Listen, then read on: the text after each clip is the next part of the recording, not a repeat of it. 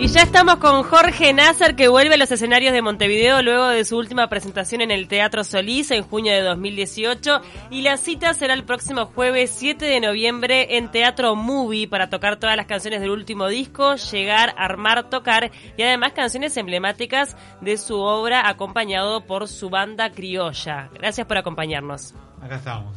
¿Qué tal? Buen día. Bueno, ¿por qué este nombre, llegar, armar, tocar?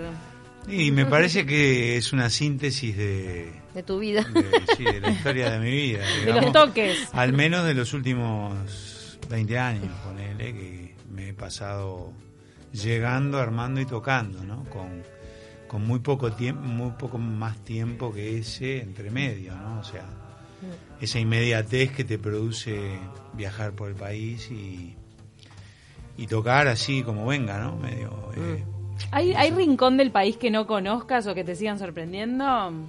y sorprendiendo, no. Eh, no. Porque te lo recorriste todo. Sí, bueno, no, todo, todo, todo, todo no, pero los centros poblados, digamos, que, que, que realizan eventos y eso sí, todo, todos incluso pequeños. Y de ahí parte un poco esta inspiración de, de ir viendo los paisajes con el sol en la ventana, de Sí. los arpegios musicales, un poco las metáforas de las que habla también tu disco. Sí, se cuela en el cristal el sol crepuscular. Sí, sí, sí, sí, un poco es, es ese viaje, ¿no? La canción esa es una armonía circular y, y bueno, refleja un poquito eh, lo que yo vivo, ¿no? Realmente es quizá lo más este significativo, ¿no? Porque en lo demás soy una persona bastante normal. Por eso. Pero te genera de repente, este, vos decías, los últimos años de mi vida un montón he pasado llegando, armando, tocando. ¿Te genera un desgaste en algún punto o es algo que disfrutás desde, desde el vamos? Eh, Yo qué sé, cuando las cosas se meten tanto adentro de, de- de tu vida, de tu rutina, es difícil incluso tomarlas por un sí o por un no. Son de, según sí. el día. Claro. Pero es como, eh, es un- te lo incorporas a tu, a tu vida. Ustedes vienen a la radio y hay días que están bien y días que están mal. Totalmente. Pero vienen. Bueno, es yo lo que hace toco... posible que hagas lo que amás también, claro. Claro, eso es algo que no hay que perder de vista, y más en un país pequeño como este, ¿no? Y con una carrera que es local o regional, ponele, viste que no no no no es una carrera que, que pueda... Igual por Digamos Miami que te estoy hemos dando vuelta acá también. siempre, ¿no? ¿Eh? Por Miami te hemos visto también igual. Sí, estuve, no, pero lo- pero son salidas Claro, eh. No tengo una carrera internacional, no tengo, tengo una Y- carrera local y al- algunas veces regional. Y en algún momento, ya que decías que era algo tan importante de no perder de vista, ¿te pasó en tu carrera musical de perderlo un poco de vista? Sobre todo, me imagino, no sé, después de- de- del- del pico de Candombe de la aduana, que uno también, siendo más joven, llegar a un, a un- un éxito tan grande. Eh, ¿Te pasó en algún momento de, sentirte decepcionado que eso no siguiera creciendo, de cómo reinstalarte cómo permanecer? Eh, no, no, no, no, no tuve tiempo para darme cuenta. Quizá con lo, lo pude ver mucho mm, como ahora, medio, siempre es una hora. Hace poco, antes no. Yo creo que cuando estás en la música eh, te agarra como una fiebre compositiva o una fiebre de hacer cosas y vas haciendo cosas. Y era una época, eh, la época de Nickel, los 90 fue una- un- fueron años muy, un rock muy, muy eh, con mucha sustancia, digamos, involucrada. Y entonces no había, la verdad, mucha cabeza para nada. Y nosotros éramos un grupo underground que de la noche a la mañana, por efecto de una canción eh, y coordinada de tiempo y espacio, eh, nos vimos en el medio de un boom. Una vorágine, cosa- claro. Ahí va, una vorágine que no paró hasta que dejé el grupo en el 2001 lo que pasó fue que sobre el final era más este junto con el desgaste que estaba sufriendo la economía del país y cierta eh, quiebre de ese modelo económico y social que, que hubo en los 90 eh, también un gran desgaste eh, personal digamos no un poco Claro. producto de todo esto que estoy comentando pero que lo vi después no lo vi después que, que me desintoxiqué un poco Saliendo un poco de la música a nivel personal, estás viviendo por un lado un abuelazgo, sí, salado. es debut, ¿no? Sí, sí. debut este como abuelo y también vinculado a la política en un momento este muy importante a nivel Sí. político porque estamos de cara a las elecciones. Y bueno, este, sí, sí, un momento importante, claro, muy importante para los uruguayos. Son cinco años de, de la vida y conforme vas cumpliendo años, cada vez cinco años eh, es más, ¿no? Digamos, cinco años para ustedes quizá se pueden dar el lujo de, de- de que haya varias alternancias de poder, pero yo no, no sé si tendré tantas. Entonces me pareció que, que estaba como a fin de, de apoyar este proyecto que está ahora en el gobierno, eh, y- pero desde una perspectiva bastante, o sea, no, no, no desde una militancia si se quiere, porque no, no sabría cómo, cómo, cómo no, no soy una persona que militante, ya fui militante cuando fui joven y Pero entonces manifestás tu compromiso político estando en una lista, de repente acompañando en algún acto. Claro, sí, yo acompaño, ¿viste? Más bien acompaño y si me necesitan para algo estoy. Pero si ofreces tu música a la militancia de repente en algún acto o algo así. Sí, bueno, no, no, no me han convidado, ¿no? O Pero sea, lo- lo harías. a veces, o sí, alguna cosa he hecho. No, no, pero en esta campaña no, no, no he tocado ningún, en ningún acto, simplemente porque no me invitaron. Eh, No, Tampoco no me opones- molesta, o sea. no te opones al, al hecho de que un artista de repente se comprometa con una causa política No. y, y apoye desde ahí. No, no, todo lo contrario, me parece bien, este, me parece bien porque el- a veces hay gente que dice, ¿no? Este, incluso yo en la época mía eh, era bastante común decir que el artista no tiene que comprometerse, pero claro, eso es mirando el bolsillo, ¿no? Porque obviamente, seguramente yo no sé si tenga las mismas oportunidades siendo abiertamente, manifestando abiertamente mi apoyo al Frente Amplio, quizá no tenga tanto trabajo en el interior del país. ¿Pero se te han cerrado puertas, consideras por eso? Y yo qué sé, no sé. ¿O son suposiciones? No sé, ¿Lo yo no estoy adentro de... No, no, porque capaz que digo, directamente No, se, te, se cerró algo. No, a- No. ¿a, a vos te parece que alguien que está en política te va a decir... No te llamo porque No serían políticos, no serían políticos. No te llamo porque apoyas a No, te dicen, querido Nasser, ¿cómo andás? Y después no, después no estás. No estás, claro. Este, yo qué sé, en, mi, en La Valleja hace años que no estoy. Entiendo. Claro. ¿Ves Y pa- hay otros lugares, ¿no? Pero es un tema que la verdad, es decir, así como de un lado no me, como no me dicen, yo tampoco digo. ¿Ves en estas elecciones algún condimento especial, a diferencia de otras elecciones? ¿Cómo la estás viendo en esta previa? Bueno, lo que veo es que lo que hay en juego, viendo la región, es mucho, ¿no? O sea, me, la verdad que el peso de esta elección es, eh, lo estoy sintiendo yo particularmente de una em- envergadura bastante importante, ¿no? Pienso que si, si el rumbo del gobierno que venga, no impor- el que sea, eh, cambia mucho de lo que se está haciendo hasta ahora, o sea, cambia en el sentido de lo que hemos visto cambiar en Argentina o, mismo lo que pasa en Chile, la virulencia con la que se están desatando la- la- los acontecimientos, creo que a un país como el Uruguay le sería difícil recuperarse de, de un cimbronazo de ese tipo. Yo, en cualquier caso, eh, sería siempre, o sea, me he convertido en un gradualista, soy un león herbívoro, digamos, soy un león que come pasto. Entonces, yo si hay algún cambio, el que sea, me gustaría que fuera en cualquier caso gradual y que no cambiara demasiado la- lo que estamos viviendo actualmente, ¿no? O sea, por eso es que apoyo a Bien. Astori, ¿no? O sea, que para mí representa como, como un- una moderación incluso dentro del frente, ¿no? Bien. Un medio. Y- bueno, y a nivel personal te decía el tema de eh, que estás este, inaugurando el tema de la Ah. ¿Cómo estás en ese rol? No, ¿Cómo te eso sentís? es, eso es lo que me descansa de todas estas preocupaciones, porque viendo, no sé, la verdad que te, te súper angustias viendo las cosas que pasan en Chile. O sea, yo ahí va, curto mucha red, porque me gusta informarme no por los medios masivos, sino por también un poco por la... Ahí va.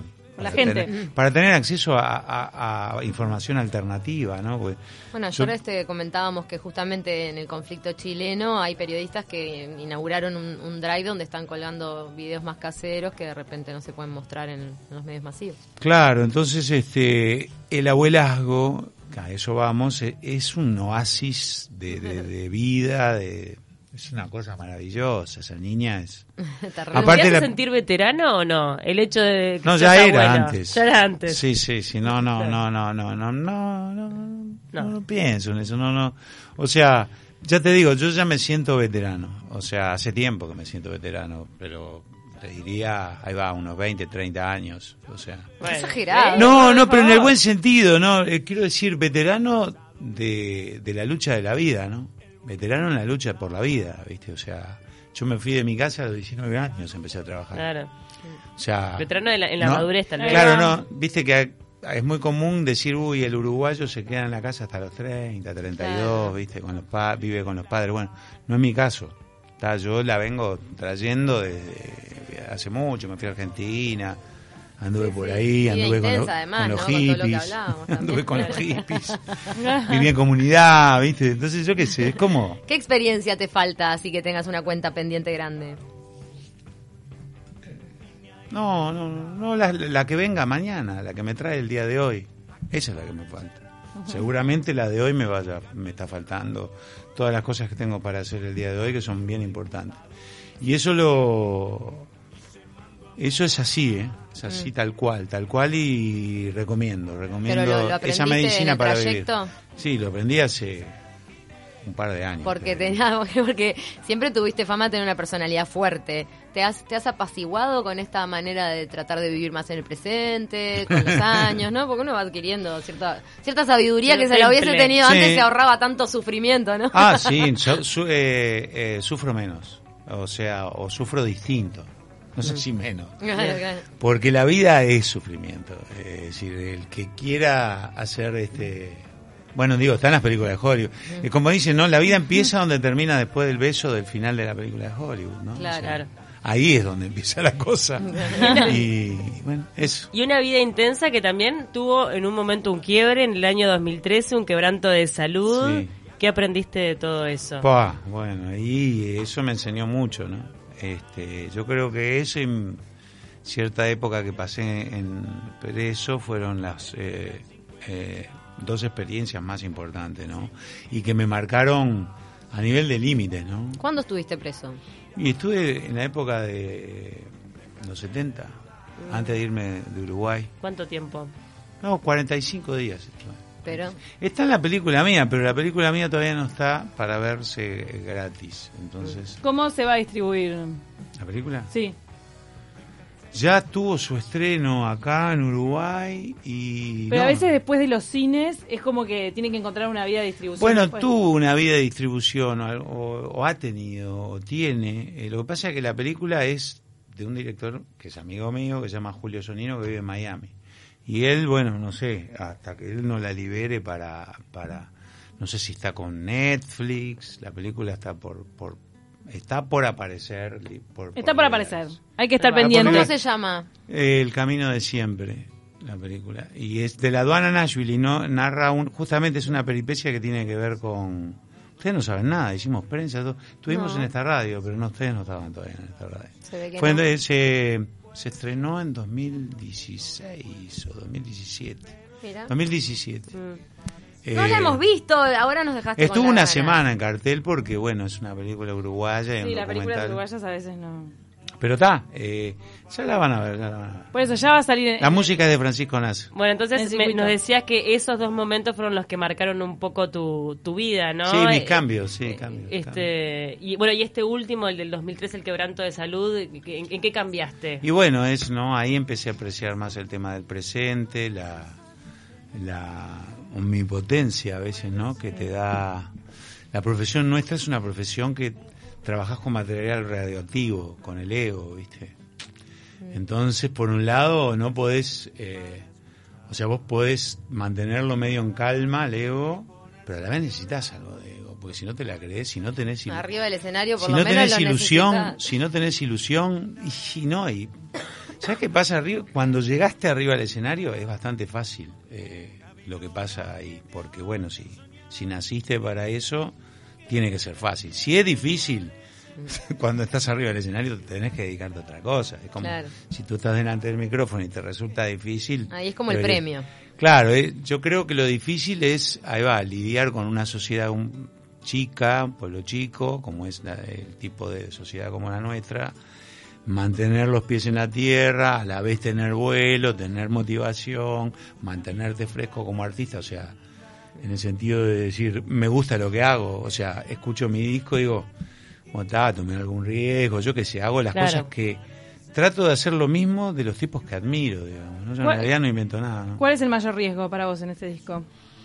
Y hacer, eh, seguirle la cabeza a las canciones y no, no ceñirme a un, a un estereotipo que uno mismo crea, ¿viste? Porque vos, a ver, finalmente, cada vez más, lamentablemente, eh, en cierto modo, lo artístico y todos los órdenes de la vida se mercantilizan y terminás como, hay como una gondolización de la vida. Respondiéndole a tu propio ego artístico. ¿no? No, y a, y a una especie de, bueno, vos construís un personaje y la gente, bueno, está loco, este pa, con el sombrero, que la milonga. A esperar lo que ya... Entonces, bueno, está, eh, no es así este disco. Es un disco que toco más rock, me meto un poco, es como que se permea, digamos que el hemisferio derecho y el hemisferio izquierdo se provoca un- una cosa que es muy saludable, que, que se permee y le sigo la cabeza a las canciones sin medir las consecuencias. Y eso fue muy sanador para mí en este momento y no pensar, uy, bueno, pa, van a decir que dejé la milonga, no me van a contratar más, por lo tanto no voy a, tra- no voy a poder laburar. Y esos temores que son muy propios de los artistas, ¿no? Tenés un candombe que escribiste con Martín Buscaglia, lo podemos poner para escuchar de fondo, Duendes del Corralón. Dale. Y nos están llegando mensajes mientras escuchamos Duendes. Eh, Mira, dice... Un abrazo a Nasser, gran músico con grandes músicas. Esperemos que no gane la mediocridad en Uruguay y que nuestras creencias nos sigan permitiendo crecer y no nos limiten. Saludos, Mario. Y Gabriel nos manda una, mm, una pregunta. Dice, Jorge, cuando escucho al Dino suele hablar de vos y cuando te escucho a vos en oportunidades también. ¿Dónde y cuándo nació esa amistad? Bueno, esa amistad nació en la calle, eh, hace en los, en los 80, cuando recién estaba empezando Nickel. Un día me paró por la calle y me dijo, mira, yo soy Dino, hay una falla en tu mente, ese tema que tienen ustedes, y yo me quedé de cara, porque para mí era un ídolo, no, no lo conocía incluso físicamente, ¿no? Este, y a partir de ahí ya fue como siempre, después nosotros grabamos, empezamos a hacer Milonga de pelo largo en el 89, que la gente no sabía de que era de Dino, me felicitaban a mí por, entonces me pasé haciendo mi... Esa, esta es otra cosa que hay, no hay en este disco, ¿ves? Este, que no hay banderas. Yo sentía en ese momento la necesidad de levantar la bandera de que había un tipo que se llamaba Dino. Yo no- cuando en el 2001 se cae el modelo neoliberal y empieza eh, y nos quedamos sin proyectos, sentí la necesidad de aferrarme, me tatué Artigas, empecé con las milongas, ¿viste? O sea, es como que me puse al hombro, Te digamos. más nacionalista. de Ahí va, forma. sí, y más popular, ¿no? Yendo Claro. por, lo viste, a, a mi vocación popular la, la explicité de- de- del todo, digamos, y, y, y como que siempre cargué banderas y ahora estoy medio cansado. De alguna, de alguna manera... Ahora está volviendo a las raíces al rock también. Está permeando el rock de nuevo. y está permeando. Creo que de alguna manera ya respondiste, pero dice llegar, armar, tocar. ¿Va a tener algo de Dino? ¿Tiene algo de Dino? Y tiene, sí. tiene eh, to- toda mi música siempre va a tener algo de Dino, algo de Jaime y algo de, de Papo. De los tipos que me han tocado, que me han rozado sus espíritus, me han regalado parte de su aura, ¿no? Eso es maravilloso. ¿Cómo. ¿Cómo va a estar ese toque de, mm, del movie? ¿Van a estar algunos invitados como Martín Buscalia o Marina Muyala? Imponente va a estar. No, no va a estar ninguno. Martín le puedo decir, ¿eh? Si está acá. Es una buena idea. ¿eh? Te tiro ideas, ¿Sabes que no Jorge. se me ocurrió? No, de verdad.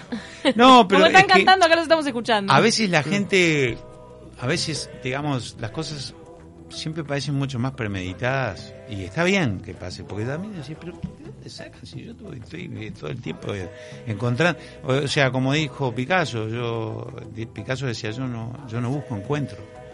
Y a veces uno, este, no sé, termina, la gente termina invitada a tu show porque te la encontrás en la calle, en un toque, o en un Claro. boliche, y no porque vos digas, pa, en este show. Lo voy a llamar. Ya en el otro no estuvo, entonces este, me Es más espontáneo, tal vez. Ahora, por ejemplo, le voy a decir a Martín, si Martín está acá, seguramente eh, va a estar Este bueno invitado. que estemos. Sumamos estar- un invitado de taquito.